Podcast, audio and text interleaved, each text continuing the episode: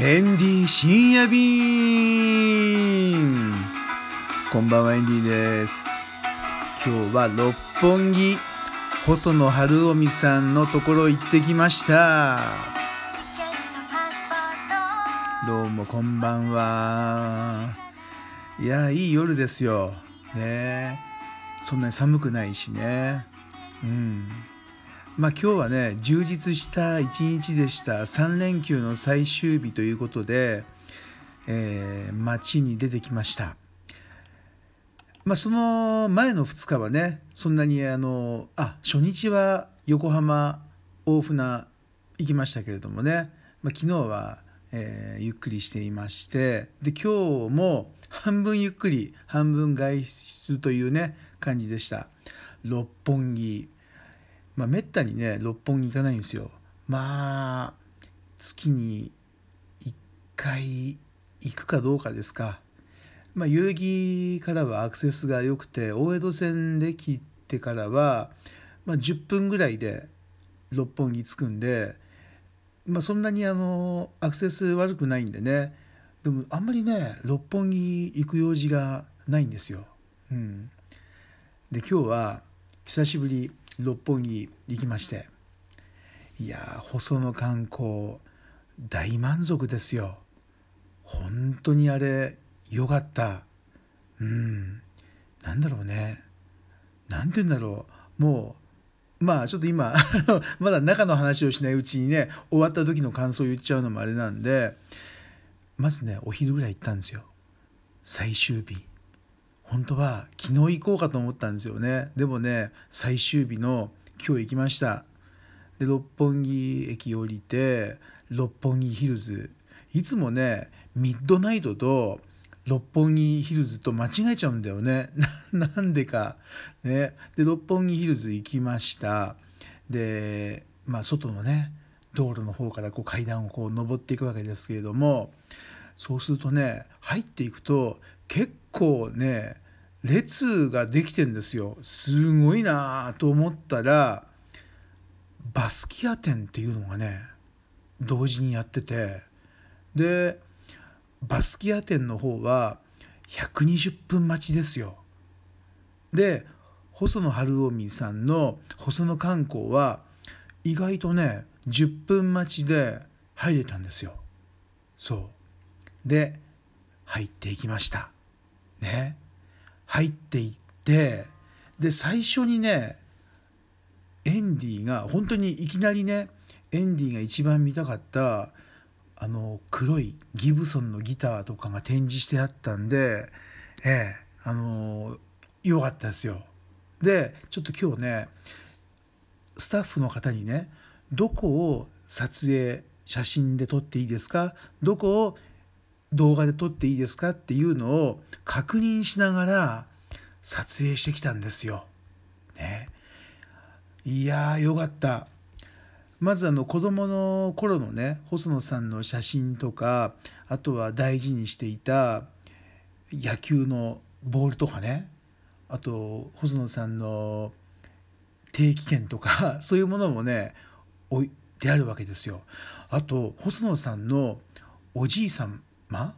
がタイタニック号に乗っていたっていうね。あれひいおじさんかな？うん。日本人でただ一人すごいよね。そうそういう新聞記事とかもあったりしたんですよ。で、まあ、順番に行くとねあの黒いギブソンのギターでしょ？あれのギブソンの L0 なんですかね。本当に素敵なギターだった。うん。であとはねこれですよ読み上げちゃおうかな今写真見ながら言ってるんですけどあの詩とかねあと楽譜とかもあるわけですよ。あとは、まあ、エンディが今回あのあ参考になったのがあとは旅行細野さんが結構全国やっているんでその時に泊まった旅館のそのチラシみたいなやつとかね。あと旅先のマップとかもちゃんと大事に取ってあるんですよね。この保存するこのねなんつうのかな素晴らしいと思った。最近エンディねもう昔の自分がねタイに行って宿泊したホテルのやつとかを捨てようかなどうかなって思ってたんですよ。ちょうどこの前、えー、7月に行ったソネバキリのやつとかね。取っておこうと思いました。エンディもいつかこういうタイ観光遠藤誠店とかねエンディタイランド店か分かんないですけどこういうのねやってみたいなって思いましたよ。あと20年後かもしれないですけどねその時のために ちょっと撮っておこうと思った。ね。細野観光へいらっしゃいませ。私細野は町の音楽家として74年港区白金で生きてきました。気は弱いのに意志が強い。心は広いが部屋は狭い。仕事は遅いが脈は速い。そんな一回の高齢音楽家の人生絵巻。長きにわたる生活に決着をつけるべくここに展覧する運びとなりました。楽しんでいただければ幸いです。楽しめましたよ。ほんと楽しめた。それでね楽器ローランドのあの CR8000 っていうリズムボックスは今和の清志郎さんからもらってたんですね。あれね交換したらしいですよギターと。あと一番良かったのは細野さんの書棚。写真撮ってきたんですよ。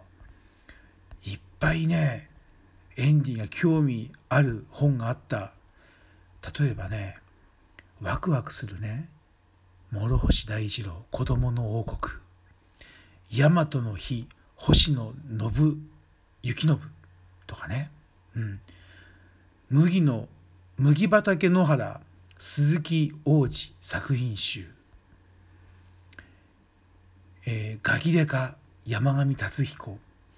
赤い夜花は和幸。違うな。和一か。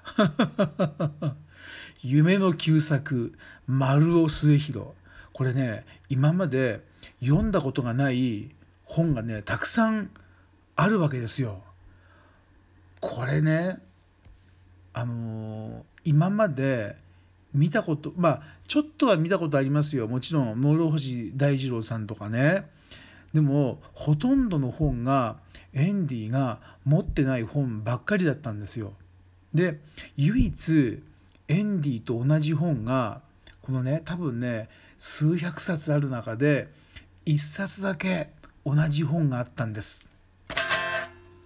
それは鮎川誠さんの「ドス V ブルース」これはねあパッと分かった背拍子見てあのブルーのね背拍子見てああ一冊だけあったと思ってちょっと安心したんですけれどもまあそういうことでねいろいろこの書棚の写真を撮ってきたんでこれからしばらくはヤフーオークションとかを見てねあの同じ本を購入してちょっとね細野さんのこう心境どういうふうにああいう人間形成できたのかなっていうものをちょっと後追いしていってみたいと思いました。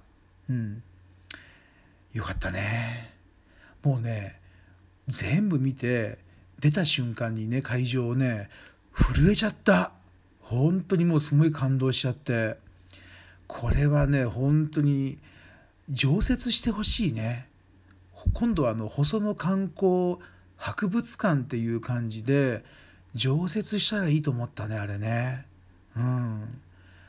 あとはまあ同時に鮎川誠博物館っていうのもねなんかこうまあ日本の音楽の博物館でもいいかもしれないね。